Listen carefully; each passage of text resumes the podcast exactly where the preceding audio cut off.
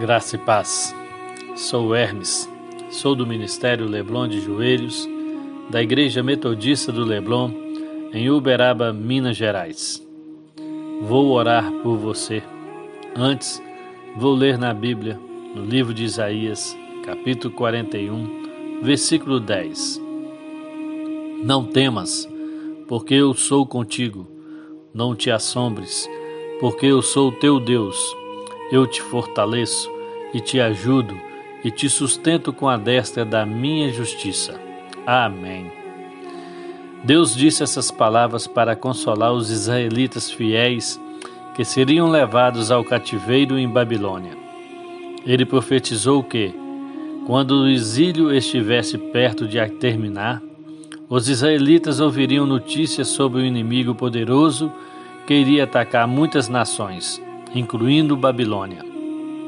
Babilônia e as nações ao redor ficariam com muito medo ao ouvir essas notícias. Mas os israelitas não precisavam se preocupar, porque Deus iria protegê-los. Ele garantiu isso repetindo três vezes as palavras: Não tenha medo. Os israelitas que estavam em Babilônia foram consolados com essas palavras.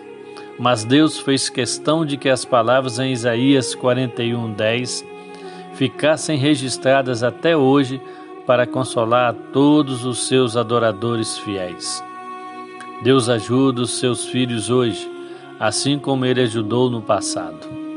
Feche seus olhos. Vamos orar. Senhor nosso Deus e Pai, obrigado por cuidar de nós em todo o tempo Muitas vezes esquecemos de sua grandiosidade quando estamos diante de situações difíceis, momentos de aflição, problema que aos nossos olhos parecem ser impossível e o medo toma conta de nossa vida. Nos perdoe por esquecer que o Senhor é o Todo-Poderoso, é o Criador de tudo e está acima de todas as coisas.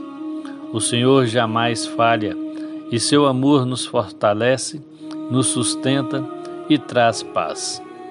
Nos ensine a depositar nossas esperanças em Ti, Senhor. Nos ajude a perceber que Suas suficientes promessas nos capacitam viver vitoriosamente.